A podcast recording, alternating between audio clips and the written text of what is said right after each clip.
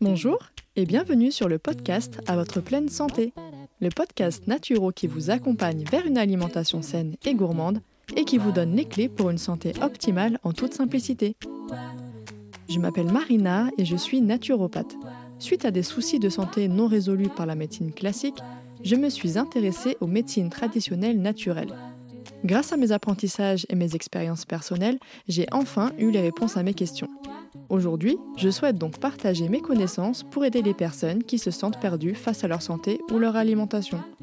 Ma mission à travers ce podcast sera de vous aider à manger mieux sans frustration grâce à mes conseils, mais je vous aiderai également à comprendre les besoins de votre corps pour mieux le chouchouter. Préparez-vous à améliorer enfin votre hygiène de vie car la pleine santé se trouve entre vos mains. Avant d'entamer cet épisode, je vais vous partager l'avis du jour qui a été laissé par Clara Slow Lifestyle qui me dit génial. Marina nous propose un réel contenu synthétique, fourni et clair. La voix est posée, agréable, enjouée. Merci beaucoup pour le travail fourni pour nous éclairer. Bien, merci à toi Clara d'avoir pris de ton temps pour m'écrire ce commentaire, cet avis qui me donne à chaque fois encore plus envie de continuer ce que je vous propose, ce que je partage au quotidien avec vous. C'est très très important pour moi, donc je tiens vraiment à chaque fois à vous remercier. Ça peut paraître redondant au fur et à mesure des épisodes, mais c'est vraiment sincère. Je suis très très honorée de voir que moi, à mon petit niveau, à mon humble niveau, je puisse vous permettre voilà, de, de voir les choses euh, sous un angle différent qui peut vous améliorer un petit peu votre quotidien ou voilà, juste des petites prises de conscience, c'est déjà énorme pour moi. Donc merci beaucoup de m'avoir écrit ce commentaire et de, de, me soutenir au quotidien. Voilà, merci. Aujourd'hui, c'est un épisode spécial parce que je ne suis pas toute seule, je suis avec une invitée qui est Amandine Lescuyer, plus connue sous le nom de French Fitness Lab sur les réseaux sociaux. Ça devrait changer d'ici peu, elle m'a dit en tout cas. Mais voilà, pour l'instant, on peut la retrouver sous ce pseudonyme. Donc c'est une coach euh, que j'apprécie énormément.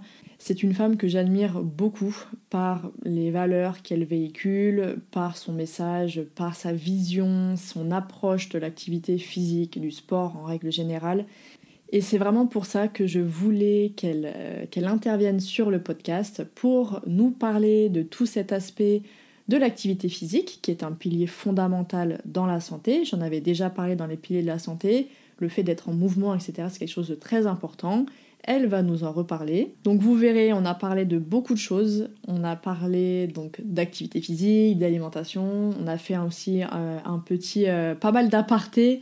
Et ça, je vous le mettrai en épisode bonus. Donc là, cet épisode-là, il sera vraiment réservé à l'activité physique, la santé, etc. Et après, je vous ferai un petit épisode bonus supplémentaire. Et je tenais d'avance à m'excuser parce que j'ai tendance à parler très rapidement quand je suis en interview. Parce que je suis tellement en fait euh, dans mon état euh, passionné, je suis en plein échange, donc je ne me suis pas en train de mesurer de savoir si je parle suffisamment calmement, si je j'articule correctement. Je suis tellement à fond dans mon moment que je pense plus du tout au fait que je suis en train d'enregistrer un podcast.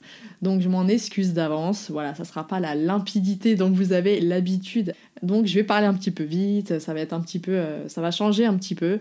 Mais voilà, c'est euh, ça sera comme ça à chaque fois quand je ferai des interviews parce que j'aime vivre le moment présent et me préoccuper surtout de ce que je vis. Et euh, l'essentiel, c'est le message de l'invité. Là, c'est Amandine aujourd'hui. Donc l'essentiel, c'est que tout soit bien clair, que le message passe. Voilà, donc c'était juste un petit disclaimer, histoire de vous préparer un petit peu à l'avance. Et maintenant, je vous laisse avec l'épisode. Bonjour Amandine. Hello Marina, je suis très contente d'être avec toi aujourd'hui. Alors moi, pareil, hein, je suis très honorée de te recevoir T'es une des femmes que j'admire vraiment sur les réseaux euh, par son authenticité, ton travail et en plus j'aime beaucoup ta philosophie, les valeurs que tu prônes, etc. Donc c'était vraiment euh, logique pour moi que je t'invite pour ce sujet sur le podcast. Ah, merci beaucoup. Alors, du coup, est-ce que tu peux te présenter pour les personnes qui ne te connaissent pas, s'il te plaît? Donc moi je suis Amandine, coach sportif diplômée d'État depuis un peu plus de 15 ans maintenant. Et très très gourmande. Je pense que c'est important de le préciser parce que maintenant c'est quelque chose qui, euh, qui régit une grosse partie de mon travail. Donc euh, j'ai beaucoup travaillé en salle à différents postes, euh, conseillère fitness, animatrice, responsable fitness. Je suis ensuite passée à mon compte en tant que personal trainer, donc coach privé. J'ai exercé pendant un certain nombre d'années, vraiment sur tout type de public, de personnes, de tous âges, hommes, femmes, mamans, personnes âgées, ados. Euh, donc, euh, donc c'était, c'était très enrichissant comme expérience et, euh, c'est aussi au cours de ces années-là que je me suis énormément formée sur beaucoup d'approches du mouvement différentes. Et d'ailleurs, je pense qu'on en reparlera un petit peu plus tard dans ce podcast. Donc, donc voilà, je, je, suis allée un petit peu dans toutes les directions que, que, que, le fitness et finalement la mise en mouvement euh, pouvait proposer. Et puis au fur et à mesure, plus de par mon cheminement personnel, je me suis de plus en plus penchée sur l'alimentation. Alors d'abord la nutrition, évidemment, et puis euh, ça s'est élargi sur le rapport à l'alimentation, l'impact environnemental, éthique, etc. Donc, euh, donc j'ai commencé à vraiment travailler, étudier cette vision très globale de l'alimentation. Euh, autre champ absolument passionnant. Et puis finalement, euh, j'ai commencé à mettre les choses en lien les unes avec les autres. Euh, j'ai étudié aussi, j'étudie et je vais étudier de plus en plus le yoga. Alors, pas nécessairement sa pratique physique, mais, mais vraiment ses fondements, ses enseignements, sa philosophie. Et c'est encore une fois une autre porte que j'ai que j'ai ouverte en, suivant mes intuitions parce que j'en avais besoin à ce moment-là.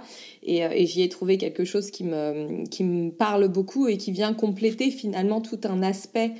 Euh, psychique et même au-delà euh, qui, euh, qui, qui, manquait dans, dans, dans, dans, ma pratique et dans mon approche quotidienne hein, de la vie tout simplement. Donc, euh, donc finalement, tous ces piliers qui sont en train de se construire et qui finalement, je trouve, se complètent très bien les uns avec les autres, je leur ai trouvé un petit peu un, un liant qu'est la naturopathie puisqu'elle reprend vraiment, vraiment ces piliers-là. Je mm-hmm. pense que je pense que voilà, je pense qu'on est assez d'accord là-dessus. Et, euh, et, donc, je me suis euh, dirigée vers une formation en naturopathie parce que c'était quelque chose que j'avais envie d'explorer. Donc, je la, je la suis euh, en fonction de mes moyens, notamment en termes d'emploi du temps, ce qui n'est pas toujours évident. Donc j'avance très très très progressivement, euh, mais mais j'avance, j'avance, voilà. Et c'est pour ça que je suis ravie. Euh, moi moi j'adore ce que tu, j'adore ton approche de la naturopathie parce que finalement il y a plein plein d'approches différentes. On peut en faire vraiment beaucoup de choses, comme enfin pas que pas, que pour la naturopathie. En tout cas toi ton approche est celle clairement qui me parle le plus. Euh, et, cette capacité comme ça que tu as à, partager énormément d'informations très très précieuses et à les rendre accessibles, euh, je, moi, moi, ça me plaît beaucoup. Donc euh, voilà. Oh. T'es trop gentil, merci. Ça me touche beaucoup parce que c'est vrai que moi j'ai toujours été. Enfin, je pensais être ne pas assez légitime parce que voilà, ça fait depuis peu que je pratique, que j'exerce. Mais c'est vrai que je pars du principe où le peu qu'on connaît, si on le connaît bien, et vaut mieux le transmettre en fait. C'est vraiment ce qui me, ce qui me motive. J'aime beaucoup le partage et je pense que toi aussi. Je pense que le partage, c'est une deuxième passion. C'est en plus de la passion qu'on a habituelle, le partage, partager avec les gens, échanger, c'est, c'est passionnant. Donc merci, je suis très contente de savoir que ça te, ça te convienne et que ça te plaise en tout cas. Et euh, euh, justement parce que euh, comme je te suis depuis un moment, euh, je sais qu'avant tu étais dans le milieu euh, équestre, notamment. Euh, alors je sais plus comment ça s'appelle, mais tu, je sais que tu faisais les selles, enfin tout ce qui était en rapport avec les, les selles. Voilà, c'est ça. Je connais un petit peu parce que moi j'ai fait de l'équitation pendant longtemps avant aussi. Et du coup, tu t'es dirigé, après tu as arrêté, et tu t'es dirigé vers le sport, le coaching. Donc justement, qu'est-ce qui a amené ce changement et cette envie d'aller vers ce domaine-là? Alors, un pur hasard, voilà. Mais vraiment, euh, j'étais très petite et de par mon vécu, je me suis réfugiée dans le, monde du cheval et surtout auprès des chevaux plus que dans le monde du cheval en fait. J'avais besoin de ce contact-là, ça m'a toujours énormément touchée euh, et, et, ça m'a toujours passionnée euh, d'interagir avec ces animaux qui sont absolument incroyables, qui ont une sensibilité hallucinante et, euh, et une résilience incroyable d'ailleurs quand on y pense. Et, et depuis petite, j'ai passé, euh, c'était mon refuge, c'était mon refuge, ça me sécurisait. Euh, et et du coup, j'en suis venue à l'équitation, mais finalement, c'est pas l'équitation qui m'a menée aux chevaux, c'est le fait de vouloir être en contact avec les chevaux qui m'a menée à monter à cheval parce que c'était un petit peu la seule option qu'il y avait. Euh, et du coup, j'ai un peu tout fait dans dans l'équitation, euh, de la compétition, euh, du spectacle équestre, mais quand même, au fur et à mesure, j'ai beaucoup plus voulu tendre vers la communication avec, euh, avec les chevaux, euh, l'éthologie, donc l'étude du comportement euh, des chevaux, enfin des animaux, parce que l'éthologie, mais en tout cas l'éthologie équine. et puis. et puis voilà, tout ce qui était un petit peu plus global autour du, bien-être aussi animal, notion qui s'est développée au fur et à mesure et qui fait que j'ai quitté le milieu de l'équitation. À côté de ça, moi je suis très créative, je suis très manuelle et j'aime fabriquer des choses, j'aime concevoir des choses de, dans ma tête et ensuite les, les concrétiser physiquement. Ça, c'est quelque chose que j'adore. Et, et, du coup, la sellerie euh, était... Euh, enfin, moi, j'ai découvert ça. Ça a été une révélation. J'étais en pleine... Euh, en pleine remise en question parce que j'avais décidé de quitter le système scolaire qui ne me convenait pas. Euh, qui convenait pas à ma situation actuelle, enfin du moment. Je, je voilà, j'étais pas en échec scolaire, mais je, je, je fitais pas du tout. En fait, déjà à cette époque-là, je ne supportais pas euh, ce système qui met un petit peu trop à mon goût euh, les enfants, les ados dans des cases, mais c'est un autre débat. Euh, toujours est-il que bon, bah à 16 ans, euh, il faut quand même après trouver quelque chose à faire et, et j'ai découvert l'artisanat, donc la, la, la, la, la sellerie, sellerie harnachement. Euh, complètement par hasard, c'est finalement. quand j'y repense, ma vie est un peu un enchaînement de, de heureux hasards ou de synchronicité. Et j'ai décidé tout de suite euh, de d'entamer mon apprentissage, euh, chose pas simple du tout parce que j'habitais à Toulouse.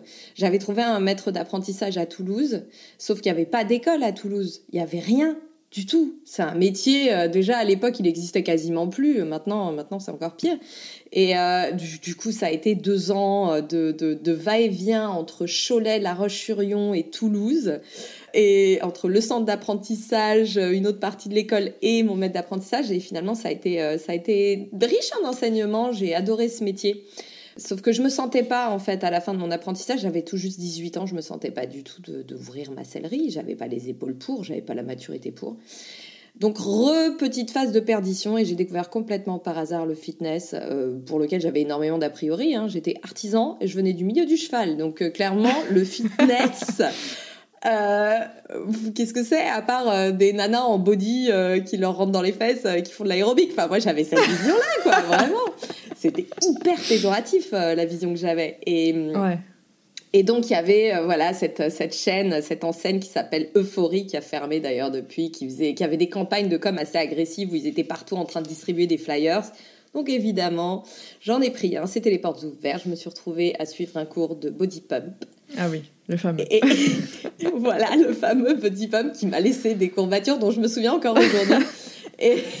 Alors que j'étais plutôt sportive parce que, parce que le milieu du cheval, s'occuper des chevaux, travailler dans des écuries, faire du spectacle équestre, je faisais de la voltige équestre, euh, de la voltige cosaque. Voilà, donc voilà, je suis plutôt casse-cou, euh, mais là, ça m'a laissé des courbatures incroyables. Et je suis alors je me suis tout de suite inscrite parce que je me suis dit, je savais pas quoi faire, donc je me suis dit bah autant m'inscrire, euh, ça me fera du bien déjà, ça me fera sortir de chez moi.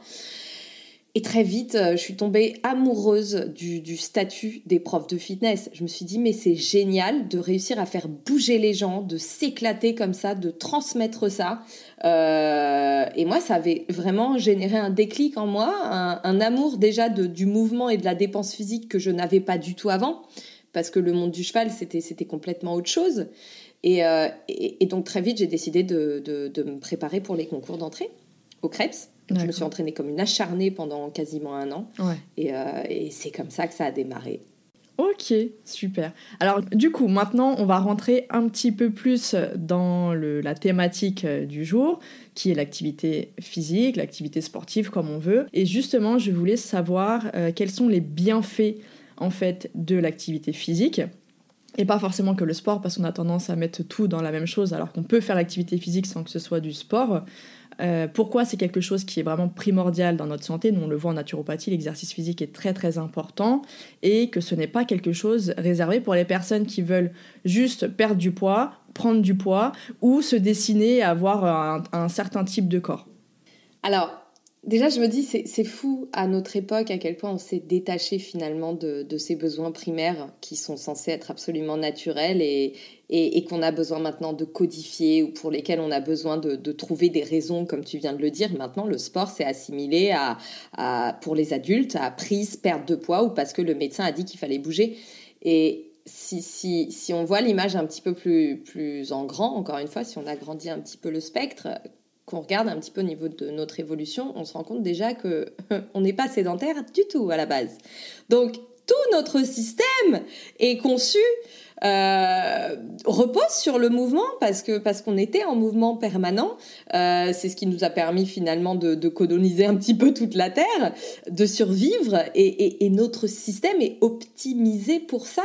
On a besoin de bouger et le problème, c'est qu'on s'est ultra sédentarisé et que d'un euh, on n'a pas eu le temps de s'adapter, notre organisme n'a pas du tout eu le temps de s'adapter parce qu'à l'échelle de l'évolution humaine et, du vivant, euh, clairement, euh, notre temps de sédentarité et d'ultra confort, il est, il est peanut cacahuète. voilà. Et, et, donc c'est ultra nocif. Hein. C'est, je pense, ça fait partie de, voilà des gros, des grands, des mots les plus importants et ravageurs de nos civilisations modernes. Et et cette sédentarité, elle est encouragée à tous les niveaux, que ce soit dans notre travail, où finalement les, les, les alors, je mets de côté tout ce qui est euh, travail physique, euh, mais qui tend à être de plus en plus limité parce que tout, même au niveau de l'agriculture, tout est de plus en plus automatisé. Mais bon, je le mets quand même à part parce qu'il y a quand même un monde entre un agriculteur et une personne qui bosse euh, sur son bureau 8 heures par jour. Voilà, il y a quand même un monde. Donc là, évidemment, je m'adresse plus aux personnes dont l'emploi, en plus, ou le quotidien est sédentaire. Et bouger, en fait, c'est juste remettre, replacer le mouvement à sa juste place, par intérêt pour notre santé, par intérêt pour euh, notre intégrité physique, mais aussi notre bien-être mental, parce qu'on en a besoin, on a besoin de faire circuler cette énergie, d'oxygéner nos muscles, d'activer notre respiration, de s'oxygéner. En fait, je parle des muscles, mais c'est l'intégralité de l'organisme qui en a besoin. Euh, on sécrète des, des hormones, des neurotransmetteurs qui ne sont sécrétés que par ce mouvement. On en a besoin, c'est la vie. Le mouvement, pour moi, euh, c'est la vie. Alors, il y a d'autres choses évidemment, mais, mais, mais, mais vraiment, le lien, il est simple, il n'est pas compliqué. Donc, bouger, ça ne devrait pas être une contrainte, ça ne devrait pas être un, en tout cas, prioritairement, un moyen pour maigrir, grossir, euh, se muscler. Bouger, ça devrait être une base, en fait. Voilà, c'est tout. C'est un besoin primaire et il est hyper important de le remettre à sa place. Ok, super. Bah, merci beaucoup parce que franchement, c'est vrai qu'on a tendance euh, à voir dans la société des personnes qui, on va dire, vont donner cette importance à l'activité physique que quand elles ont un objectif précis et pas forcément en tant que... Euh, mais comme l'alimentation finalement, parce que manger sainement, on va dire, c'est pour maigrir ou parce que si, parce que ça. Mais sans prendre en considération que c'est un pilier fondamental de la santé. Et c'est pas quelque chose dont c'est une option en fait, non, c'est quelque chose qui est vital, dont on a besoin. On est créé, on est fait pour ce genre d'alimentation, ce genre d'activité. Et c'est vrai que c'est important de le rappeler parce que aujourd'hui, le fait de voir ça comme un plus, bah malheureusement, on va le mettre en, option dans sa vie et on va pas l'intégrer forcément dans son quotidien, alors que c'est important. Et beaucoup, justement, ne... Alors il y a une différence entre ne pas trouver le temps et ne pas prendre le temps. Ça, c'est deux choses différentes. Mais ne serait-ce que de prendre euh, quelques minutes euh, par jour, parce qu'il y en a beaucoup qui pensent que si je fais pas une heure et demie tous les jours, ça veut dire que ça sert à rien. Et je leur dis à chaque fois, moi en consultation, je leur dis mais non, le, moindre, la moindre petite activité physique, même si c'est de la marche que vous intégrez en plus, c'est déjà ça de prix. et ça, beaucoup en fait se mettent soit c'est parfait, soit c'est rien. Mais le entre deux, non, il n'existe pas. Et alors que non, et c'est ça que tu partages toi souvent, et ça que j'aime beaucoup parce que des fois, ça peut être culpabilisant. Oui, alors faut faire tant d'activités. Ça, j'aime beaucoup. À chaque fois, tu le précises. Toi, c'est ton métier. C'est ton, c'est, ton domaine, c'est ton métier, c'est normal. Euh, tu vas peut-être avoir un, un corps, on va dire, peut-être plus athlétique parce que c'est quelque chose, c'est ton travail. Donc c'est tout à fait normal. Et il y a des personnes qui vont penser qu'elles doivent, euh, pour avoir une bonne activité physique, elles doivent faire comme toi ou comme telle personne sur les réseaux ou autres, et que si c'est pas comme ça, ça veut dire que c'est pas correct. Mais non, en fait, c'est la plupart des gens ne sont pas coach sportifs, ont une autre activité à côté, euh, sont mères au foyer ou autres, et n'ont pas forcément le même rythme de vie. Et ça, c'est ça c'est génial parce que tu le rappelles très régulièrement, et je trouve c'est hyper déculpabilisant et c'est super. Franchement, c'est vraiment super. Ah, je suis ravie. Alors du coup, parce que je sais que c'est quelque chose qui te tient à cœur justement cette histoire de, mouvement, d'ailleurs tu nous parles de plus en plus de la mobilité aussi, de la posture, et c'est vrai que c'est quelque chose qui est très important même dans la santé, parce que souvent on voit une personne qui a une mauvaise posture, il y a quelque chose derrière au niveau de la santé, au niveau du, psychique, au niveau de plein de choses, et justement aujourd'hui je sais que ton, ton rapport à toutes ces choses-là a beaucoup évolué, et euh, je voulais avoir voilà, ta, vision sur ce qu'est le mouvement, la mobilité, toutes ces choses-là ça, ça libère beaucoup de choses. Alors, il y a, plusieurs niveaux, évidemment, de, d'analyse et d'interprétation euh, de, de, ce que ce mouvement, cette amélioration de la mobilité, de la posture peuvent apporter, mais, mais déjà d'un point de vue ultra pragmatique, euh, une posture fermée, une posture limitée. Euh, alors, déjà, en fait, c'est à double sens, mais un petit peu comme, comme tout, hein, n'est-ce pas? Comme la tête et le ventre, comme beaucoup de choses. Euh, c'est à double sens. C'est-à-dire qu'une une posture limitée, euh, fermée, euh, ça peut témoigner effectivement de, de, de blocage, de choses, de, de, de conditionnement de l'ordre du psychique, du vécu, qui effectivement ont mené à, cette posture. Ça, je l'ai vu énormément en coaching, énormément. Le truc, c'est qu'après, cette posture va continuer à encourager. En fait, une posture limitée, c'est des tensions, c'est un inconfort physique constant, euh, c'est des douleurs, c'est une capacité respiratoire limitée, euh, c'est beaucoup d'échanges qui sont limités. Et du coup, ça va encore plus accentuer euh, un, mal-être plus ou moins latent, plus ou moins conscient, euh, psychique aussi. Donc en fait, ça va dans les deux sens. Alors parfois, effectivement, la posture est venue par un besoin de se renfermer, de se protéger. Euh, c'est très très fréquent. Mais également, à l'inverse, une posture peut avoir été très très mal entretenue depuis le plus jeune âge parce que mauvaises habitudes posturales tout simplement et engendrer des limitations notamment respiratoires qui vont commencer à générer du stress etc. Donc ça va vraiment dans les deux sens et et puis, euh, bah déjà, donc, euh, donc rien que pour ça, je pense que c'est une bonne raison de, de, retravailler un petit peu sa posture, sa mobilité. Et puis, il y a cette, cette énergie, on est constitué d'énergie. Hein. Euh, le fameux vide qui constitue, qui constitue nos cellules, il est loin d'être vide. C'est de l'énergie et cette énergie, il faut qu'elle circule. Et quand on, est, quand on est bloqué, quand on a des limitations, cette énergie ne circule pas. Voilà. Donc, euh, donc effectivement, ça a un impact sur l'intégralité de notre être, euh, sur notre confort mental, mais, mais bien au-delà. Euh, voilà, il faut vraiment prendre conscience du fait que tout soit lié et, et que ce que vous pouvez ressentir dans vos têtes, ben ça peut venir du corps et ce que vous pouvez ressentir dans votre corps, ça peut venir de votre tête, euh, ça, passe dans les deux sens et c'est pas soit l'un soit l'autre. Donc voilà, c'est cette reconnexion globale moi que je trouve très très importante et, et donc oui, travailler sur sa posture, outre le fait qu'en plus ça puisse permettre d'améliorer un bien-être physique au quotidien qui est totalement concret, totalement palpable et vérifiable très rapidement. Parce qu'en plus, mais il n'y a rien de plus facile que d'améliorer sa posture et sa mobilité. C'est une des choses les plus satisfaisantes, en plus en tant que coach, euh, à mettre en place chez quelqu'un parce que euh, contrairement à du gain musculaire ou de l'amélioration de la performance, des choses comme ça, euh, l'amélioration de la posture, les bienfaits sont ressentis très vite. et visuellement, ça se voit aussi très vite. Et ça, c'est génialissime. Mais, mais voilà, donc au-delà de ça et du fait que ça puisse aussi potentiellement protéger des blessures, quand on a une pratique physique ou pas d'ailleurs. Hein. On les connaît, les limbagos des personnes qui se sont juste baissées pour ramasser un truc.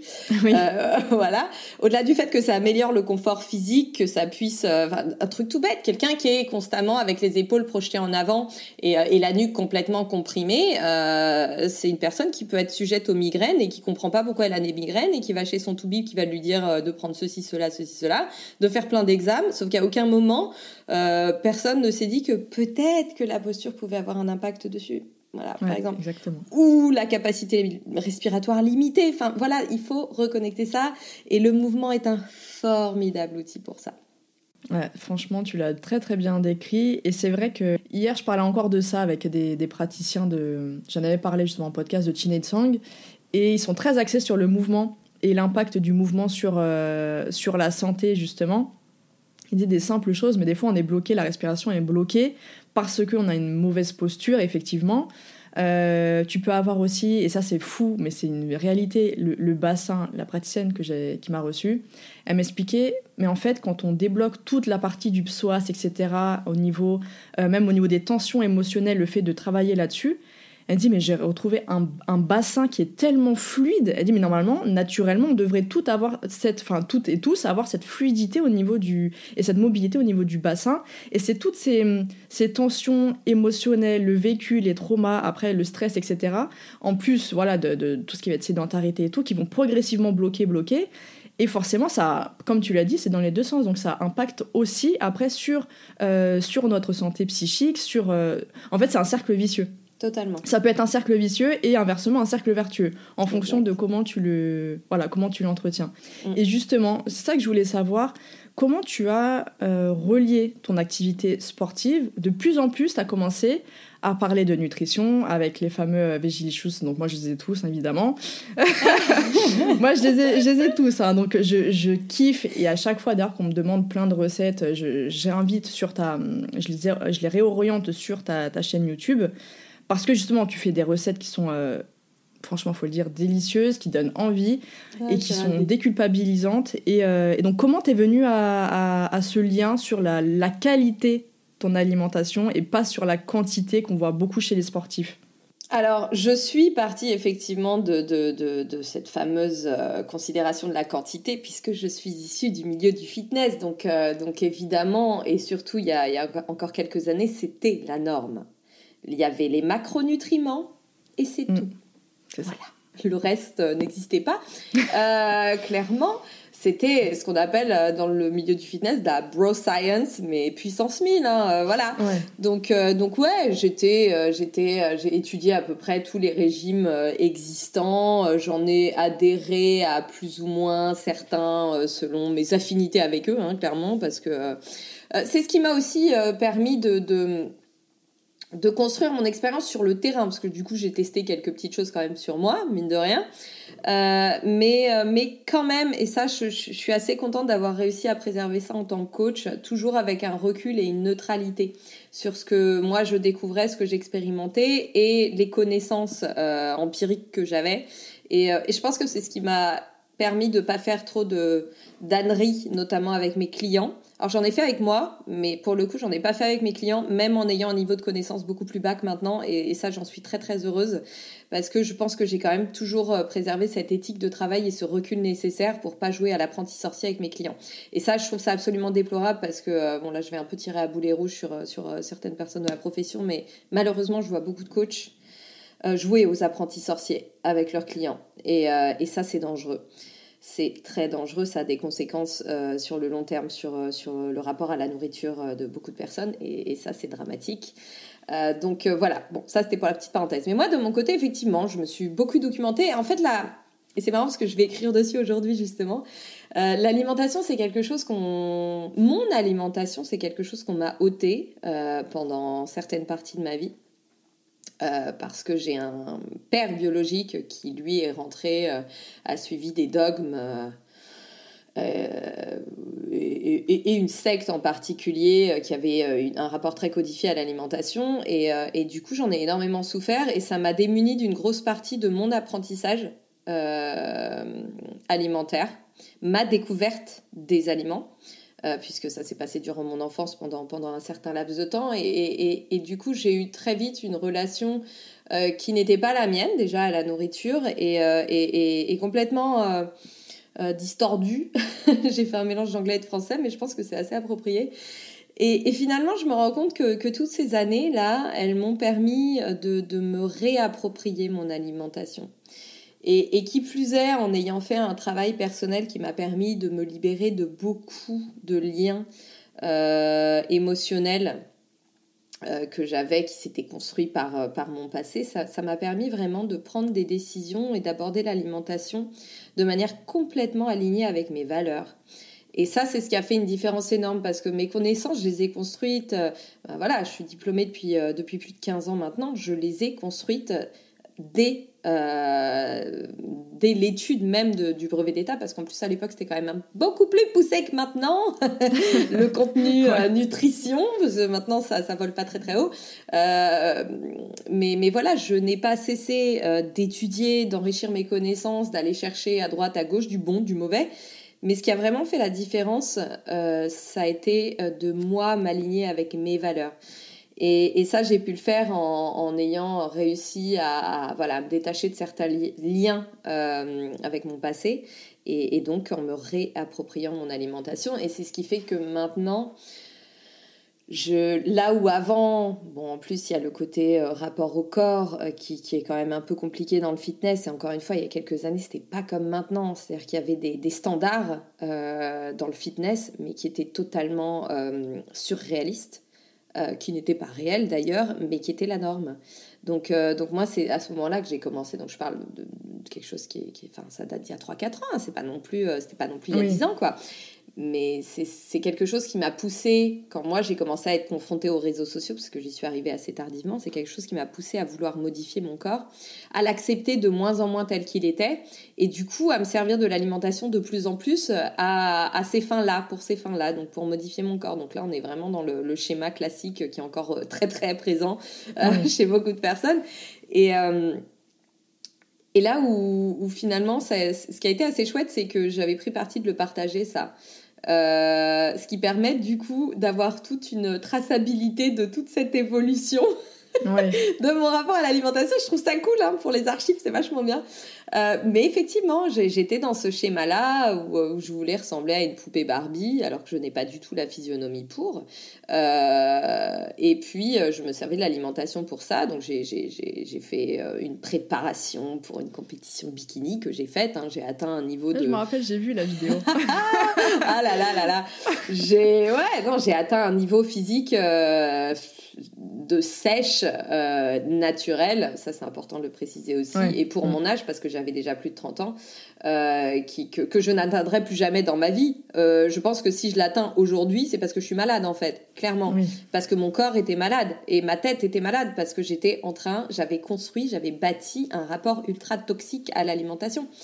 donc, donc voilà, et puis finalement, ce qui a permis alors, ce qui est marrant, c'est que cette, euh, cette préparation, cette sèche très restrictive, j'ai quand même voulu la faire moi-même, donc sans être coachée ni quoi que ce soit, parce que je voulais quand même intégrer ce côté le plus possible, en tout cas, euh, abondance. Euh, si tant est qu'il est possible de parler d'abondance sur une sèche de plus de six mois. Mais voilà, je voulais garder, euh, j'essayais quand même déjà de trouver un juste milieu parce que je savais que, que juste déjà pour moi c'était pas possible de faire un truc ultra restrictif comme le faisaient d'autres nanas.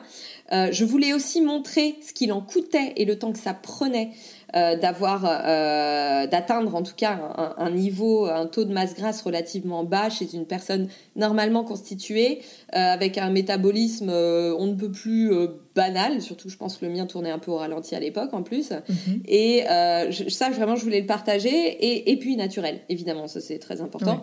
et, et, et, ça, je voulais le montrer parce que, parce que déjà j'avais cette volonté-là de, de, montrer aux, aux nanas surtout que non, c'est pas magique, euh, c'est pas un mois à s'affamer en mangeant euh, à peine la, la, la, moitié de ses besoins nutritionnels que, que le corps allait euh, changer de manière absolument magistrale. Ça allait juste faire plus de dégâts qu'autre chose.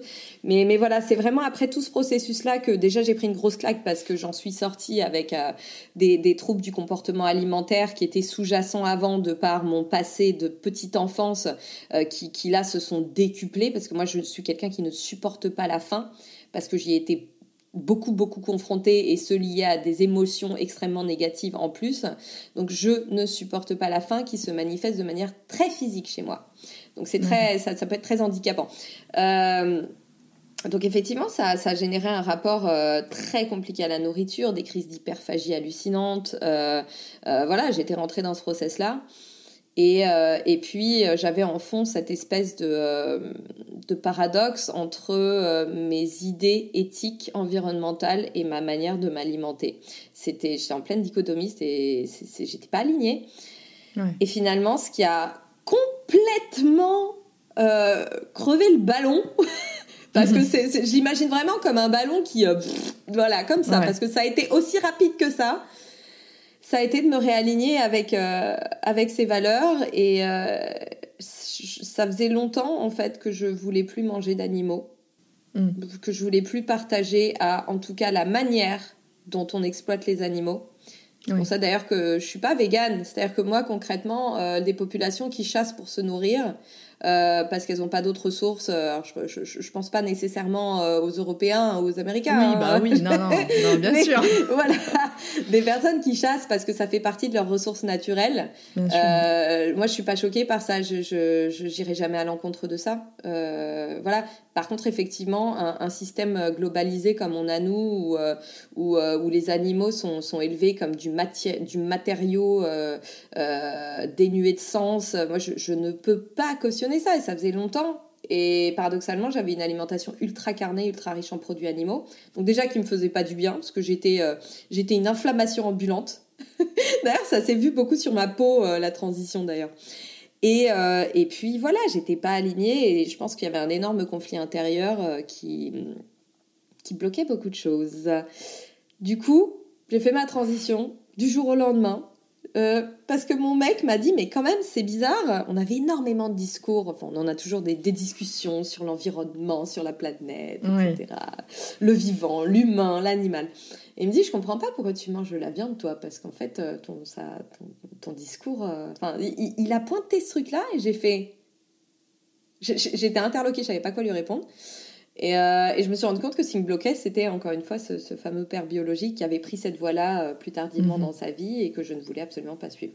Et puis finalement, euh, ben, c'est à ce moment-là que je me suis approprié mon alimentation et que j'en ai découvert toute la diversité et notamment tous les bienfaits qui pouvaient en découler, bien au-delà de la seule valeur, valeur, calorique des aliments. Et c'est là que ça a commencé à devenir absolument formidable et passionnant. Euh, du coup, je voulais revenir là par rapport, au, euh, par rapport à l'activité physique. Quel genre d'activité physique tu recommanderais plus particulièrement pour les personnes? Donc là, on va parler plutôt pour les personnes qui ont fait un burn-out parce que mm. moi, ça me touche personnellement vu que j'en ai fait un il y a un an. Mm.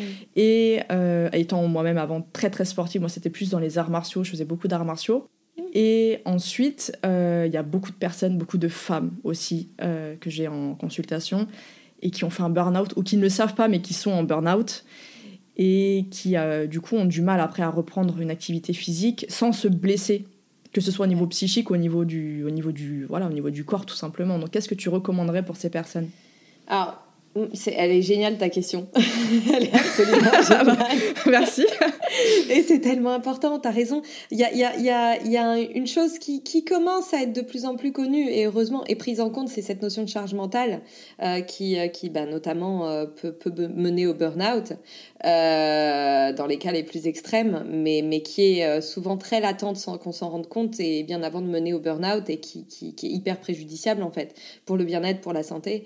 Et, et ça, ben, on a deux choix. Soit effectivement, le fait de faire du sport devient une charge mentale supplémentaire couplée à une charge physique. C'est-à-dire que ça va fatiguer, ça va pomper de l'énergie, et en plus c'est quelque chose qu'on s'impose parce qu'on s'est imposé ça dans sa discipline de vie. Donc c'est une charge mentale, et ça devient une tâche au même titre que toutes les autres tâches à accomplir dans la journée. Ça, c'est le meilleur moyen pour accélérer le processus qui mène à un burn-out total et à une blessure. Voilà. Ça, c'est la première option qui touche énormément de personnes. Mhm. Deuxième option, bah déjà, ça va être de commencer à envisager le mouvement comme quelque chose euh, d'extrêmement positif pour le corps et pour la tête. Et, euh, et, déjà, juste ce changement de perception, il change beaucoup de choses dans notre approche. Euh, parce qu'il va déjà conditionner la manière dont on va l'appréhender, dont on va le planifier dans notre journée, dont on va l'accueillir dans notre journée. C'est plus une tâche, c'est un moment qu'on s'octroie à soi pour se faire du bien. Et le mouvement, même si concrètement et de manière très très pragmatique, ça brûle de l'énergie, déjà le corps il en a pas mal, donc normalement ça va. Euh, le cerveau en pompe euh, considérablement plus du glucose par exemple, mais, mais ça permet aussi de s'énergiser et de remettre la machine en route. C'est-à-dire qu'on ramène de l'oxygène dans les muscles, on active la pompe cardiaque, on étire le diaphragme, euh, c'est, on lubrifie les articulations, c'est absolument génial. On active la circulation sanguine et tout ça, euh, c'est extrêmement bénéfique et, et c'est pas quelque chose qui va drainer euh, de l'énergie. Et, et ce genre de mouvement, on peut le trouver dans à peu près n'importe quelle pratique. Finalement, ça va être la manière dont on va la faire. Donc, pour certaines personnes, ça va, ça va se traduire par juste sortir de chez soi, aller marcher, juste ça. Parce que on a tendance à se dire ouais, mais marcher c'est pas une activité physique. Euh, bah en fait, c'est la base de l'activité physique de marcher, donc on en a besoin. Donc déjà, si on n'est pas capable de faire ça, ça sert à rien de se planifier des séances à la maison. Déjà, on commence par marcher, euh, sortir de chez soi, et on n'attend pas qu'il fasse beau pour sortir de chez soi. On n'est pas en sucre. Euh, c'est pareil, mais, mais le froid, ça va stimuler euh, des sécrétions d'hormones, de neurotransmetteurs qui sont très bénéfiques. Mm. Euh, et puis notre système immunitaire aussi, c'est pareil. Hein, on n'est pas fait pour se mettre dans une petite couette jusqu'à ce qu'il fasse un petit peu plus chaud. Non, on a besoin de s'exposer. On est fait pour ça.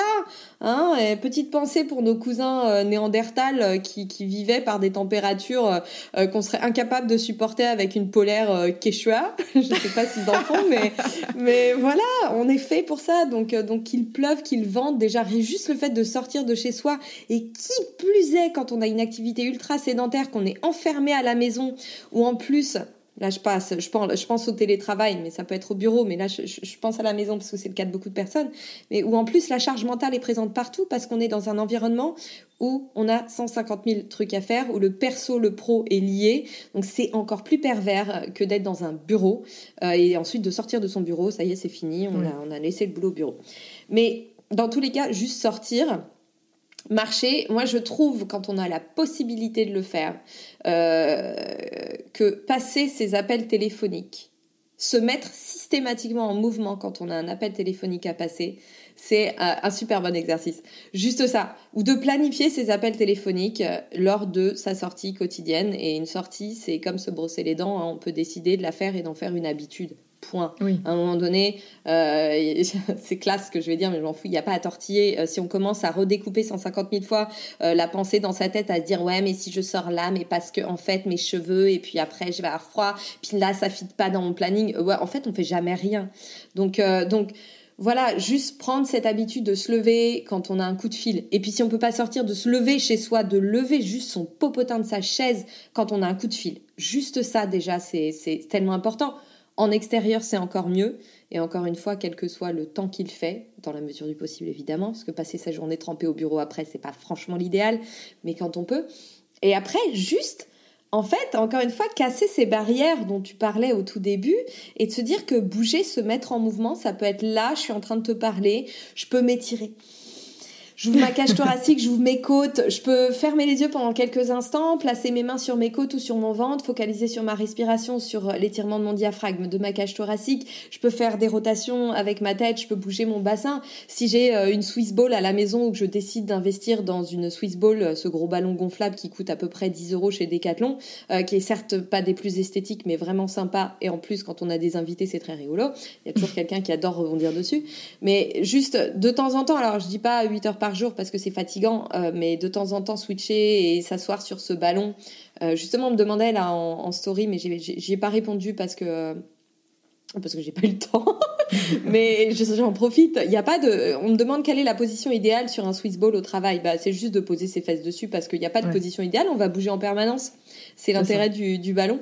Euh, donc, donc voilà, ces petites choses-là. Et puis, eh ben, quand on peut, ça dépend un petit peu de l'espace dont on dispose autour de soi, mais quand on a des petites pauses, plutôt que de se ruer sur la machine à café, eh ben, si on a envie de café, euh, c'est bien, hein, c'est pas grave. Mais par contre, peut-être avant, faire quelques petits mouvements au sol, se mettre en appui sur ses mains, parce que sinon on va se transformer en tyrannosaure.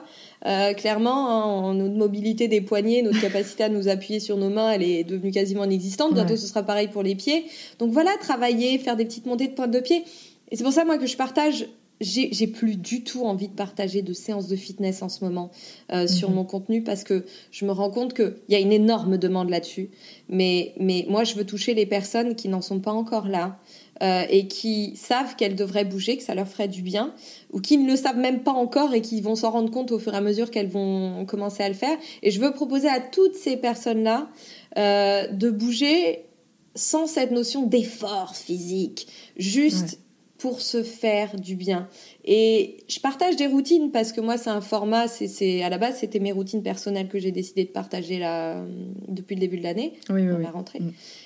Mais ces routines, en fait, et ça je le dis, je le dis, je le martèle, euh, tous les exercices qui les composent, vous les prenez un par un. Il n'y a pas, c'est, c'est, il y a pas une, on n'est pas un orchestre. Hein. Vous pouvez, c'est pas une mélodie que vous allez complètement destroy si vous prenez qu'un seul exercice. Piochez, c'est votre boîte à outils, vous avez des exercices qui vont faire du bien. Euh, ça vous prend deux minutes et vous faites un petit mouvement. Et puis voilà.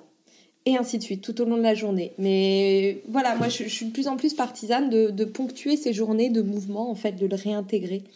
Euh, plutôt que de faire des séances à proprement parler, même si, alors ça, c'est très bien, c'est un bonus, mais déjà, la base, c'est de se remettre à bouger.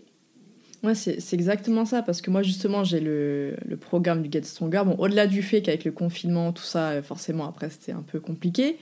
Mais quand j'avais réessayé, avant le confinement, quand j'avais réessayé les séances, alors qu'avant, je les tenais très bien, et j'essayais parce que je me disais, voilà, c'était le côté charge mentale. J'ai toujours été habituée à faire beaucoup de sport, donc. Euh, et j'essayais, et au bout de 10 minutes, ma tête est tournée, euh, je, je tenais plus vraiment, tout mes, mon corps, il me faisait mal, alors que j'ai fait de la compétition en arts martiaux, donc je pense tenir un minimum euh, les, les, voilà, les, les, positions, les, choses assez, euh, assez cardio et tout. Et pourtant, là, c'était impossible. Et c'est là où je me suis posée, je me suis dit, en fait, là, le corps ne veut plus. Il, il, est, il, a déjà du mal. Après un burn-out, c'est déjà très difficile, ne serait-ce que de, de, se réveiller le matin. Donc, de commencer à faire des grosses séances, comme tu dis là, en effet, c'est pas, c'est pas envisageable chez certaines personnes. Ou même, euh, sans parler de burn-out, je parle tout simplement de la convalescence dans certaines pathologies, dont il y a des, voilà, après une opération et tout, selon l'opération évidemment. Et bien forcément, le but, comme tu dis, c'est en fait de faire déjà du mouvement euh, moi, je sais ce que je faisais beaucoup, c'était les étirements qu'on retrouve beaucoup dans le, dans le yoga. Donc, tous les mm. matins, j'essayais de mettre en mouvement parce que je voulais pas perdre, par contre, cette mobilité-là. Et c'est comme ça, en fait, que petit à petit, j'ai commencé à, réintroduire. Là, aujourd'hui, je sais qu'encore, une séance classique, je, je peux toujours pas la faire. Alors que je pouvais très bien, mais là, je peux toujours pas la faire. Par contre, et d'ailleurs, c'est ça, là, j'ai vu le, ton programme express. Tu sais, quand j'ai vu ça, je me suis dit, punaise, mais Amandine, encore une fois, t'as géré. Oh là là, je me suis dit, oh. mais parce que j'ai d'autres projets, comme beaucoup de personnes, tu vois, encore plus entrepreneurs, et mais j'ai quand même ce besoin de faire l'activité physique. Là, tu m'as sorti trois séances par euh, semaine de 30 minutes maximum. En mm. plus, toi, je kiffe ta manière de fonctionner et c'est ça que je voulais parce que c'est ce qui me manquait, tu vois. Et à la maison où il n'y a pas besoin de poids, merci. À chaque fois de penser à la séance, il faut que je sorte tout ça du placard, de machin. On ne se rend pas compte, mais des fois, ça peut être. Tu sais, quand t'as pas envie, quand ah t'es pas en plus motivé, ça peut complètement te, te, bousiller ton truc, tu vois. Et, euh, et, en plus, j'ai dit, elle nous a rajouté une petite séance, genre mobilité plus tranquille, puis j'ai là, là, parfait, merci Amandine, c'est parfait. Et c'est ce qu'il faut à la plupart des, des, des, personnes qui ne sont pas encore dans cette, euh, dans cette démarche de l'activité physique. Et c'est pour ça, je pense que ce programme, il est génial. Et alors, je je l'ai pas commencé, mais je connais ton travail vu que je, voilà, je, suis sur le Get Stronger, je te suis de très près sur les réseaux et tout. Et, c'est là où je me suis dit, et les personnes qui, m'écoutent, donc vraiment, je pense que c'est quelque chose qui est parfaitement adapté et qui prend en considération la totalité de l'être humain, encore une fois, parce que tu as cette démarche euh, holistique. Et c'est ça que j'aime beaucoup, franchement. c'est Donc voilà, c'était pour te faire le petit, oh, la petite parenthèse sur le programme express by French Fitness Lab. Amandine Escuyer, voilà. D'ailleurs, French Fitness Lab va falloir que je change ce nom parce qu'il me correspond de moins en moins. Euh, mais, mais, oui, oui. Et eh ben écoute, tu, tu, le découvriras du coup très vite. Mais, euh, mais c'est vrai qu'en plus, les séances, là, les, les, le deuxième, euh, la deuxième vague de séances que, que j'ai mm. ajoutées, elles sont même encore un peu plus courtes, un peu plus directes. Je veux vraiment couper tout ce qui peut entraver quelqu'un dans sa volonté de bouger. Donc, euh, donc là, c'est vraiment de la mise en mouvement. Faut, faut que on se mette dedans, que ce soit tout de suite agréable ou fun, mm. euh, euh, selon l'état d'esprit du moment et la séance qu'on a choisie. Mais voilà, j'avais vraiment cette volonté-là et je vais, je vais continuer dans cette voie. J'ai des gros projets pour l'année prochaine justement pour ça. Top.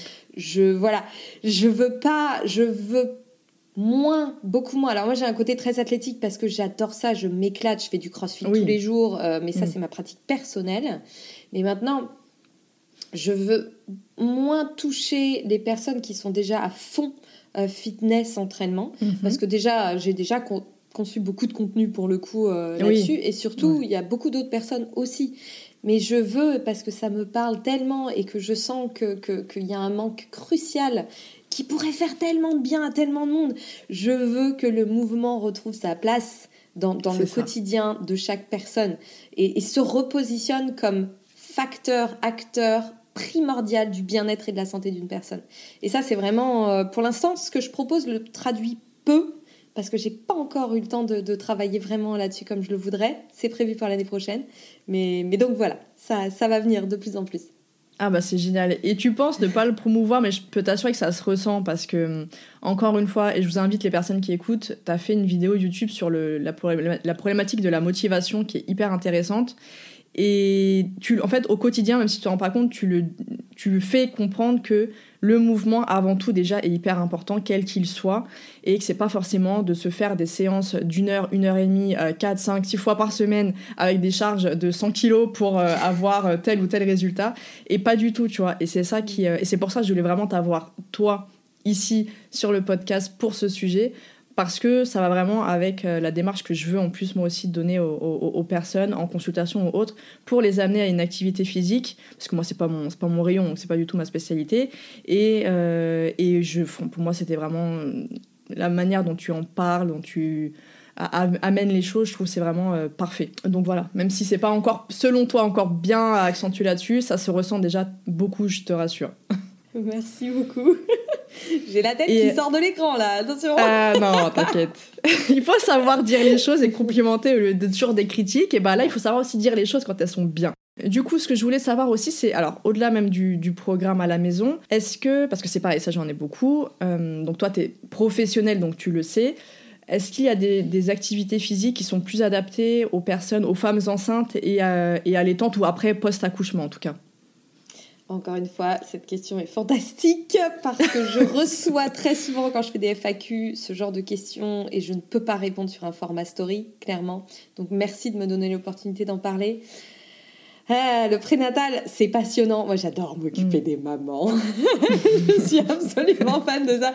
Je suis absolument émerveillée parce que je peux faire le corps humain et alors qui plus est le corps féminin, mais c'est magnifique.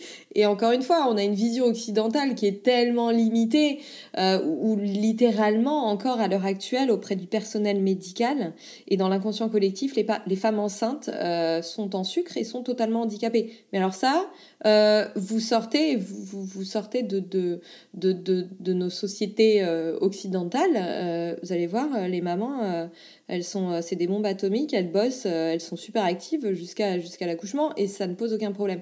Nous, on a eu cette fragilisation de la, de la femme enceinte la femme en général, mais ça c'est un autre débat, euh, qui, qui a complètement, encore une fois, déconnecté, euh, bah là pour le coup les mamans de, de cette notion de mouvement, euh, qui pourtant aurait pu et, et va améliorer tellement le confort au niveau de la grossesse, la récupération post-grossesse, euh, tout un tas de processus auxquels on ferme la porte pour le moment euh, parce que euh, les mamans sont en sucre. Alors non, alors déjà votre bébé, à moins que vous ayez une contre-indication ferme de votre gynéco, il va pas sortir tout seul. Euh, vous n'allez pas faire deux fausses couches parce que vous avez fait une planche avant la fin du troisième trimestre. Il faut, arrêter. Il n'y a pas plus de risque euh, que le fœtus se décroche, que l'embryon pardon se décroche euh, durant ce laps de temps. Il n'y a pas vraiment de corrélation qui a été qui a été trouvée. Et, et, ça c'est un peu un, un mythe qui est c'est premier trimestre. Alors en fait le risque de perdre le bébé sur le premier trimestre est plus élevé qu'après, mais pas à cause du sport. Ça peut être à cause de tellement de facteurs que même une maman qui respecte tout a un risque de fausse couche. Voilà, c'est comme ça. Donc, ça n'est pas une pratique physique adaptée qui va accentuer, alors je, je, souligne beaucoup en rouge adapté quand même, qui va accentuer ce risque-là au cours du troisième trimestre. C'est un risque qui est existant pour toutes les mamans. Voilà, point. Oui. C'est tout.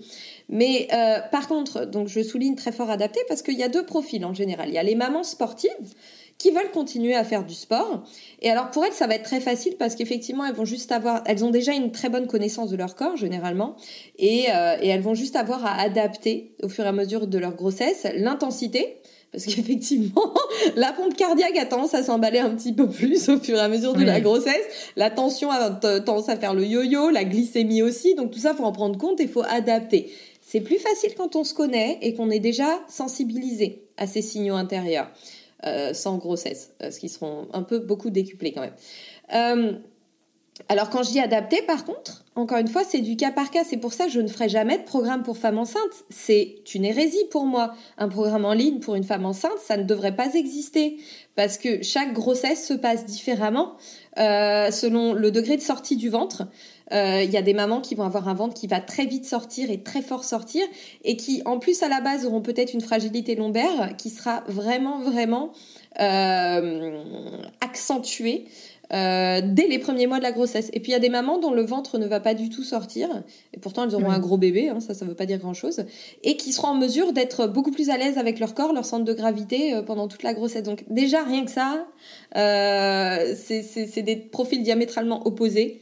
Euh, à des mêmes stades de grossesse pour des personnes qui auront le même âge, le même gabarit. Euh, euh, donc c'est pour ça, on ne peut pas uniformiser un programme. Par contre, ce qu'on peut faire effectivement quand on fait du sport, c'est adapter sa pratique sportive en fonction de ce qu'on est déjà en mesure de faire avant, donc des mouvements qu'on maîtrise et de ce que l'on peut faire par rapport à l'évolution de son corps. Il y a des choses évidemment qui sont indispensables à respecter comme pas de compression, mais encore une fois c'est du hmm. bon sens. On va pas faire des compressions sur son ventre quand on a un, bébé qui est en train de grandir à l'intérieur, c'est logique. oui, c'est ça. Euh, voilà, les impacts. Mais encore une fois, c'est normal. On va pas se mettre à faire du trampoline, quoique le trampoline c'est quand même moins dur comme impact que de la course à pied. Mais on va pas se lancer dans la course à pied euh, alors qu'on a un, bébé à porter dans le ventre. Il y a, des choses comme ça, mais c'est tellement du bon sens que, que normalement tout le monde devrait le savoir assez facilement. Euh, effectivement, au-delà du troisième trimestre, lors du, à partir du troisième trimestre, les positions en décubitus dorsal peuvent être euh, dangereux.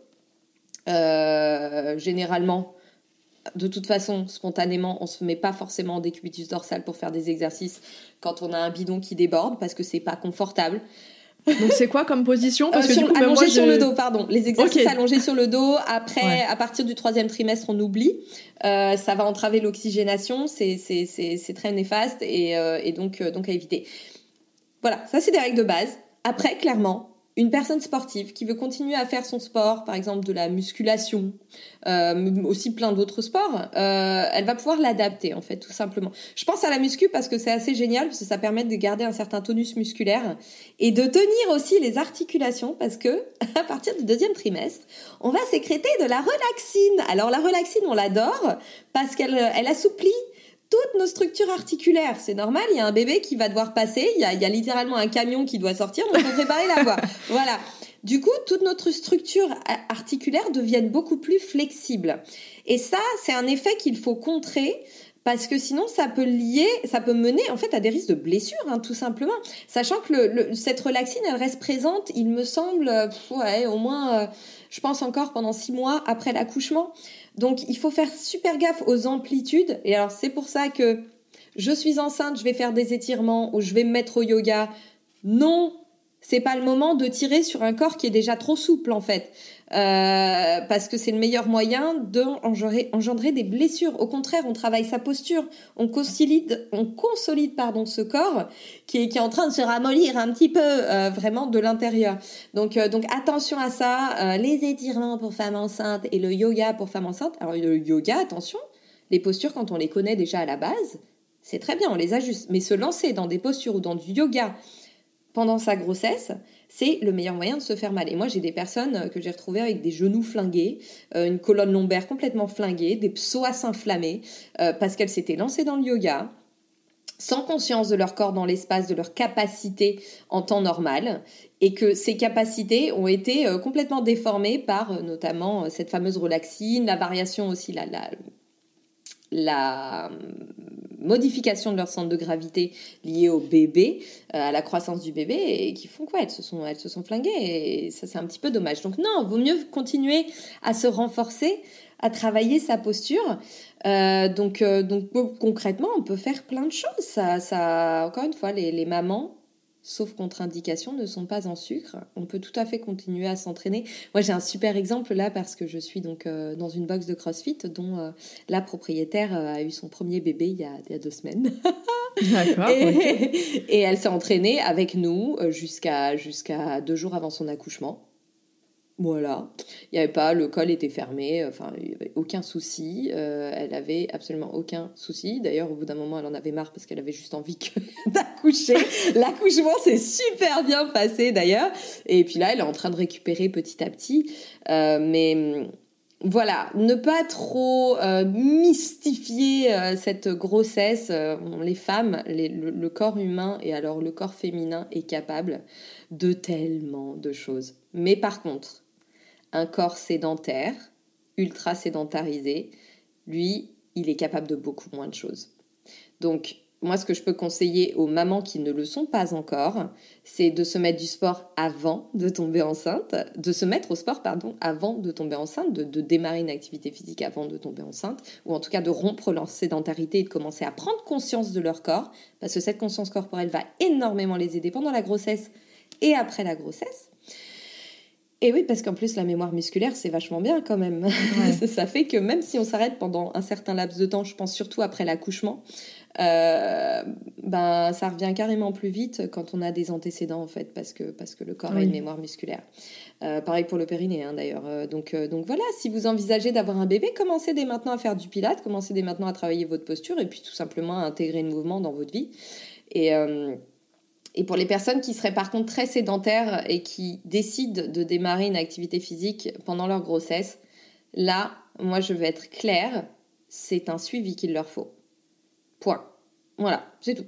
Il faut un suivi parce qu'il faut que ce soit adapté en fonction des capacités motrices de la personne, euh, qui sont peut-être très limitées si celle-ci a été sédentaire pendant très longtemps avant, et, et qui vont être d'autant plus complexes à gérer avec une grossesse et tous les facteurs que ça induit. Et en post-natal, bah, ça va dépendre de pas mal de choses. Déjà, ça va dépendre de, de, de, s'il a fallu euh, accentuer euh, légèrement, enfin ça va dépendre de, évidemment s'il y a eu une épisio, un déchirement ou pas. Voilà, je voulais le dire de manière un peu plus poétique, mais, euh, voilà, hein, c'est, ça, ça se produit. les épisios sont pas systématiques, elles sont pratiquées un petit peu trop souvent, mais, mais, mais parfois il y a juste un déchirement et puis parfois il y a rien du tout. Donc déjà, il y a un temps de cicatrisation dans ce cas-là qui est très important à prendre en compte parce que la rééducation du périnée ne se fera pas avant. Ensuite, indispensable, rééducation du périnée. Hmm. Voilà, c'est tout. Euh, moi, j'ai des, j'ai des nanas et ça, ça me brise le cœur. Enfin, ça me brise pas le cœur parce que c'est pas irréversible, mais qui qui peuvent pas faire de corde à sauter sans faire pipi, qui peuvent pas éternuer sans faire pipi, alors que leur grossesse est terminée depuis des années. Et ça, c'est parce qu'elles ont complètement négligé euh, ce plancher pelvien déjà avant leur grossesse et après leur grossesse. Mais, mais ce plancher pelvien, il est précieux. Déjà, il soutient les organes. Euh, il nous permet euh, de, de, gérer nos fonctions sans, sans, sans, accident. Et ça, sur le long terme, c'est très, très important. Euh, Voilà. Euh, D'ailleurs, petite parenthèse pour les hommes aussi. Hmm. Et, et, et, ça, c'est vraiment, vraiment dommage parce que cette prise de conscience du plancher pelvien, elle n'est pas vraiment compliquée. Alors, effectivement, il faut, ça se travaille, c'est un travail de prise de conscience. Mais après, il euh, n'y a pas vraiment, à part les exercices de Kegel, évidemment, mais, mais, sinon, le plancher pelvien, on peut le connecter un petit peu comme on veut. Hein. le Pilate permet justement de un peu systématiser cette action, ce qui est plutôt intéressant. Voilà. Et justement, c'est pour ça en post-natal, moi, comme première approche, s'il y a bien une approche en tout cas que je recommande à toutes les mamans, une fois qu'elles ont fait leur rééducation, j'insiste dessus, en gras, en majuscule, euh, redémarrer avec du pilate qui va permettre en plus de reconnecter petit à petit euh, la sangle abdominale sans compression. Euh, ce qui est important s'il y a eu diastasis notamment, et, et puis de, de, reconnecter aussi ce plancher pelvien pour reconsolider en fait un socle de base solide pour après permettre de faire toutes les activités physiques sans problème. Voilà. Ok, super. ouais, c'est vrai que c'est vrai que le pilate, euh, j'ai tendance à, en général, c'est ce que je disais, je disais aux personnes si elles voulaient, voilà, après la grossesse ou même en, règle générale, je trouve que c'est une, technique qui, alors, qui est douce dans le sens où elle va pas euh, nous demander autant d'efforts qu'une grosse séance, genre CrossFit, un truc comme ça, mais qui travaille vraiment profondément et justement, les fameux muscles profonds qu'on a tendance à. Enfin, je pense que peut-être tu seras d'accord, mais que, on va dire, en muscu classique, on a tendance à oublier tout ce qui est justement les, muscles profonds, qui sont pourtant, eux, les muscles les plus vitaux, en fait, euh, et qui, qui, sont hyper importants. C'est pour ça que le pilate, moi, je sais que c'est une pratique que j'aime, énormément, qui est très intéressante et très euh, globale, encore une fois. Donc, euh, les mamans, futures mamans, voilà, qui nous écoutent, c'est super. Et, et est-ce que, justement, tu as, pour les personnes en général, alors, encore une fois, je rappelle que tu as fait une vidéo complète à ce sujet, mais un petit, un petit mot pour les personnes qui disent ne pas être motivées ou qui ne prennent pas forcément le temps pour elles pour cette partie du mouvement et l'aspect de l'activité physique? Bah, je pense, euh, non mais c'est bien, c'est toujours bien de faire une petite piqûre de rappel de toute façon. Je pense qu'encore une fois, euh, sortir le mouvement de cette liste de tâches à faire, c'est hyper important, mais, je pense que vraiment ça touche à un... Enfin, c'est pas un problème d'ailleurs, mais à une prise de conscience globale qu'il va falloir avoir à un moment donné. On ne peut pas passer à côté, c'est-à-dire qu'on ne peut pas passer sa vie en lutte permanente avec ces choses à faire. On sait que c'est bien, mais on les fait pas. C'est-à-dire que soit bah, on s'en contente, hein. il y a des gens qui en ont rien à foutre, mais à ce moment-là, c'est pas un problème chez eux. Voilà. À partir du moment où on a ce problème de motivation, c'est qu'on sait que ce serait bien de le faire, mais qu'on n'a pas envie. Et finalement, mais c'est comme l'alimentation, finalement, c'est pas nécessairement dans l'assiette qu'il faut travailler, en tout cas sur le rapport à l'alimentation, c'est mm. sur les causes, les raisons profondes, le sens. Et, euh, et là, c'est pareil, c'est sur ce manque d'envie qu'il faut travailler finalement. C'est pas en trouvant des, des, des astuces ou des séances fun, bien sûr ça aide, hein, mais, euh, mais on peut aussi faire la séance la plus chiante du monde en prenant énormément de plaisir à la faire euh, parce qu'elle nous fait du bien. Euh, donc voilà, il n'y a pas besoin de chercher le dernier acheté à la mode pour, se motiver. En fait, la motivation, elle va venir d'autres choses parce que sinon elle est très éphémère. Et, et cette envie de bouger, il va falloir la retrouver et ça, à toutes les personnes qui, à qui cette question se, se, pose, justement, qui se posent cette question, bah les gars, les filles, il va falloir que vous la retrouviez cette envie et ça peut peut-être passer par un gros, gros travail euh, sur pourquoi vous savez que vous devez bouger, que ça vous ferait du bien. Pourquoi vous vous sentez pas bien si vous bougez pas, que ce soit physiquement ou psychologiquement, parce que ça peut aller loin hein, quand même. Nos schémas de pensée, des fois, euh, ils sont forts. Hein. On peut se sentir super mal, on peut avoir mal partout. On sait que si on bougeait, ça nous ferait du bien et on le fait pas.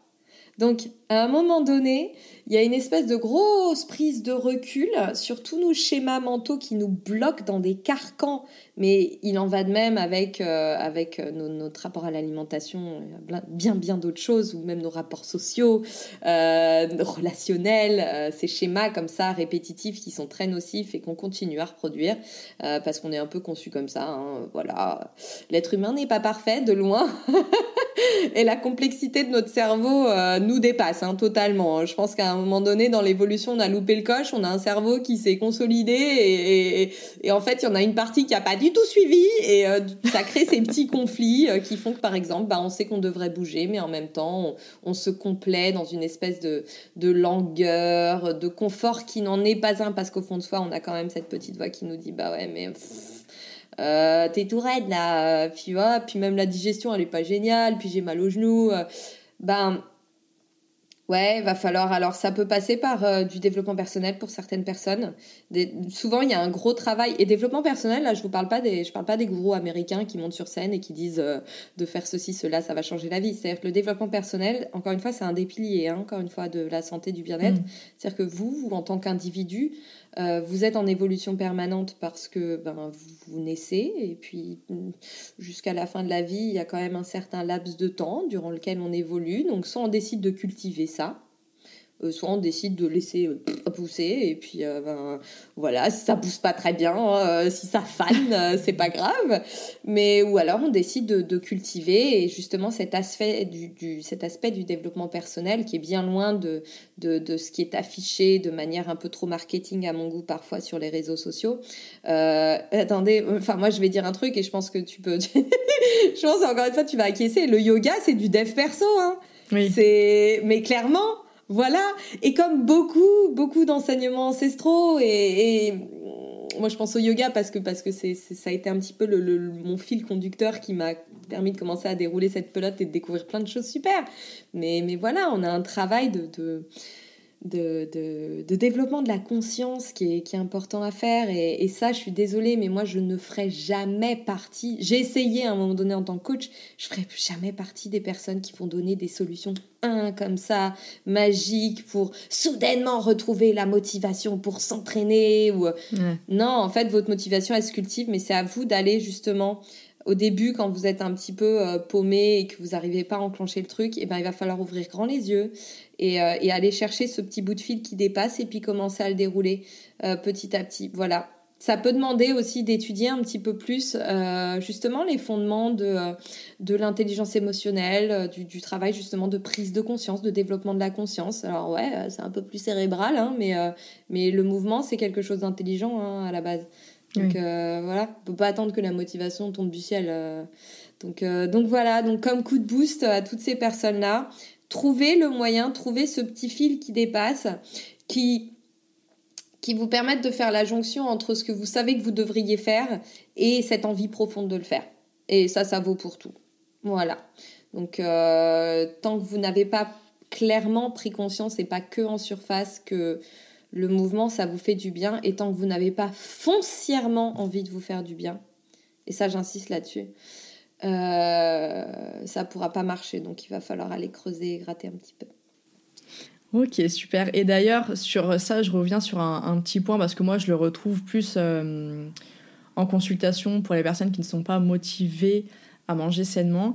Et euh, il y a un point sur lequel j'insiste, que je prenais pas forcément en considération dans, ma dans mon début de pratique, euh, des fois, il se peut que cette, euh, cette motivation, c'est plus un manque de, de, de possibilités que de... Enfin, c'est plus on ne peut pas qu'on ne veut pas. Et je m'explique, en fait, dans certains, euh, dans certains cas, il y a des personnes suite à plusieurs, plusieurs choses, hein, soit le stress psychique, physique, etc., qui peuvent être carencées, avoir des déséquilibres au niveau des neurotransmetteurs, et qui vont avoir justement un manque de motivation ouais par manque de neurotransmetteurs. Et encore là, il n'y a pas très longtemps, j'ai eu ce, j'ai eu ce cas-là avec une, maman qui était vraiment débordée, euh, qui sait que c'est bon pour elle de manger sainement. Elle avait même perdu tout plaisir à cuisiner parce que elle était épuisée. La seule chose que j'ai fait, là où j'ai agi, parce que je dis là la priorité c'est pas au final ton alimentation, mais la priorité ça va être justement cette problématique de ton épuisement physique qui va t'amener à cette perte de motivation. Et juste en, régulant avec bon, la, nutrithérapie au niveau euh, des neurotransmetteurs, un mois, ça fait, je l'ai eu là il y a quelques jours. Elle me disait justement, euh, bah, ça y est en fait, la motivation est revenue, donc maintenant elle peut en fait recuisiner comme elle sait déjà ce qui est bon pour elle. C'était pas vraiment le problème, mais juste le simple fait de venir rééquilibrer le système nerveux et après je lui ai expliqué évidemment comment ne pas retomber. Dans ce qui l'a amené à cet épuisement. Parce que ça, ça sert à rien. Si je lui donne ce qu'il faut et qu'après, le but, c'est pas de rester sous un complément, mais s'il est naturel. Ouais, voilà, c'est ça. Donc, c'était une béquille pendant un certain temps pour couper ce cercle, ce cercle vicieux et ensuite qu'elle ne fasse plus ce qui l'a amené à cet épuisement physique. Euh, et, ce qui fait qu'on peut aussi, s'il y a vraiment quelque chose, un, un, épuisement, peut amener comme une dépression. Quand on dit à chaque fois, oui, mais il euh, faut que tu fasses ci, ça, ça, une dépression, c'est une réelle pathologie euh, qui touche beaucoup au niveau du cerveau, au niveau des neurotransmetteurs. Non, la personne, elle ne peut pas, littéralement, c'est pas qu'elle ne veut pas, c'est qu'elle ne peut pas, elle a besoin d'aide. Ouais, bien sûr. Et justement, avec des rééquilibrages au niveau des neurotransmetteurs, on arrive à sortir la personne de ça, et après c'est elle qui va nourrir ce nouveau cercle vertueux pour en sortir définitivement. Mais c'est pour ça que la naturopathie, en effet, dans ce cas-là, peut être euh, très très intéressante. Ça c'est un tout, et ça marche euh, ensemble, toutes ces, toutes ces pratiques-là marchent ensemble, que ce soit avec psychothérapie, les émotions, l'activité physique, tout ça, tout rentre en considération. Et d'ailleurs, ça m'amène à la question que je voulais te poser, c'est toi, comment tu as fait maintenant que tu voilà, as commencé des, des, cours en naturopathie, par rapport à ton, à ton métier euh, actuel, en fait Qu'est-ce qui a fait ce lien? Alors, bon, déjà, je reviens sur ce que tu viens de dire et j'appuie vraiment dessus parce que, parce que oui, attention, euh, il y a effectivement tous les conseils comme ça qu'on peut donner, mais après, rien ne vaut aussi le travail sur le terrain avec une personne qualifiée qui, qui, qui, qui prend le temps de, de, vous étudier, de vous connaître. Et, euh, et c'est là justement que, que les naturopathes, donc dont tu fais partie, euh, joue un, rôle essentiel que, d'autres, euh, malheureusement, que les spécialistes du corps médical ne jouent pas. Euh, cette, cette prise en charge et, et, cette recherche vraiment sur, sur tous les plans. Et euh, effectivement, hein, enfin ça on pourrait en parler, mais alors entre les, les, les micronutriments, les neurotransmetteurs, les hormones, euh, il y a un monde, y a un monde qui est inexploré parce que et ça je trouve ça tellement dommage d'ailleurs que qu'à l'heure actuelle quand on va voir un, un endocrino, bah il soit pas foutu de faire grand chose de, vraiment, de vraiment utile hors grosse pathologie commune. Euh, mais même, même, on a, enfin, je pense que, enfin, les, analyses pour l'hypothyroïdie, par ah exemple, oui. c'est, ah, c'est une catastrophe. Mon Dieu, mais, mais pourquoi en fait Pourquoi on fonctionne encore comme ça à notre époque, quoi? Bref, tout ça pour dire qu'effectivement, euh, voilà, il y a effectivement le côté psychique, le côté physique, mais il y a le côté organique aussi. Et, euh, ça, euh, ben, ça nécessite euh, l'expertise d'une personne dont c'est le métier. Et pour ça, les naturopathes, les bons naturopathes, ça justement, on va en venir avec la formation. les bons naturopathes sont des acteurs essentiels euh, pour travailler là-dessus. Donc euh, moi, je, ça, je le dis d'ailleurs très régulièrement à toutes les personnes qui me posent ce genre de questions, mais, mais allez voir un naturopathe et, même des personnes qui, qui, auraient des problèmes de santé et seraient suivies par, euh, par des spécialistes, des allopathes. l'un n'est pas incompatible avec l'autre, au contraire. Au mm. contraire. Donc, donc voilà. tout ça pour dire que ma formation, bah moi justement, je trouvais que c'était vraiment le chaînon manquant. La naturopathie, je l'ai découverte il y a très longtemps. Alors j'ai la chance d'avoir une maman qui a été toujours très ouverte à plein de choses. C'est comme ça d'ailleurs que toute petite, et je m'en souviens encore, j'ai mangé mon premier steak de, de soja céréales. Euh, c'était une, je crois qu'à l'époque c'était déjà euh, un, truc genre Soja Sun, Gerblé ou Bjorg, un de une de ces trois marques c'était immonde, mais j'en ai encore le goût parce qu'à l'époque, mais je, pense que c'était peut-être la seule maman à Paris qui faisait manger des steaks de soja à sa fille. On n'a pas mangé beaucoup, mais je m'en souviens encore très bien. Donc elle a toujours eu cette ouverture là et je vais avoir 20 ans, donc ça date. Hein, c'était après mon diplôme. Euh, quand je suis remontée en Normandie, j'ai passé un petit peu de temps avec eux et, euh, donc elle, avait euh, consulté. Alors je ne sais pas comment, avait découvert qu'il y avait une naturopathe à Vernon. Je me souviens plus de son nom. Et c'est comme ça que j'ai découvert la naturopathie. Donc il y a, longtemps maintenant, voilà, il y a plus de 15 ans. Hum, et j'avais déjà beaucoup aimé l'approche à l'époque euh, ça, ça m'intéressait beaucoup d'avoir euh, d'avoir cette approche euh, bah, qu'on peut qualifier d'holistique maintenant, même si à l'époque le terme était était vraiment pas popularisé. Oui, c'est ça. Mais voilà, donc j'ai découvert comme ça la naturo et j'ai toujours gardé dans un, un, coin de ma tête en me disant mais c'est quand même une approche qui, qui permet de lier beaucoup de choses entre elles qui n'existent pas ailleurs en fait, mm-hmm. clairement. Euh, et encore moins dans notre système euh, médical euh, dit moderne, hein, voilà, en tout cas commun, celui auquel les gens accèdent et qui est couvert par, par, par la Sécu d'ailleurs. bref. Donc voilà, et, puis dans mon coaching, quand j'ai commencé à coacher, j'avais toujours, en fait finalement, dès que j'avais ce genre de questions, euh, de la part de mes clients, je leur suggérais d'aller euh, voir un ou une naturopathe, d'aller rechercher de ce côté-là, d'avoir cet avis, cette approche-là. Euh, et puis ouais, au bout d'un moment, en fait, je me suis dit, mais moi, en fait, par rapport à ma vision des choses vraiment très très holistique. Alors maintenant, holistique, il est, ça m'énerve de l'utiliser parce qu'il est tellement utilisé à tort et à travers que j'ai l'impression de, dire un, de dire un truc tellement mainstream euh, que, que, n'importe quel coach euh, va dire sur les réseaux sociaux, mais ça reste quand même le, terme le plus approprié, mm. je pense. Hein, euh, cette approche holistique, ce, ce, ce ce travail d'auto-guérison, de prévention qui est, très fortement mis en avant euh, par la naturopathie et pas justement les ressources naturelles, les ressources du corps. Euh, je, trouve ça absolument génial. Moi, je me suis toujours sentie très en cohérence avec. Jusqu'au moment où, euh, bah, je suis allée suffisamment loin, moi, dans mon évolution professionnelle pour voir que je pouvais dégager du temps et commencer à me former. Alors, des naturopathes, j'en ai revu de temps en temps. Après, je vais pas forcément, je, suis pas forcément une bonne élève pour ça, parce que je vais pas nécessairement beaucoup en consultation euh, euh, pour quoi que ce soit. D'ailleurs, le dentiste, il faudrait que j'y aille bientôt. mais, je suis déjà allée voir des naturopathes plusieurs fois pour avoir aussi leur avis et, euh, et parce que je trouve que c'est intéressant d'avoir cette approche-là, même, même quand on n'a pas de problème de santé, hein, absolument pas. Au contraire, et donc voilà, donc j'ai commencé et j'ai, c'était il y a un an et demi, quasiment.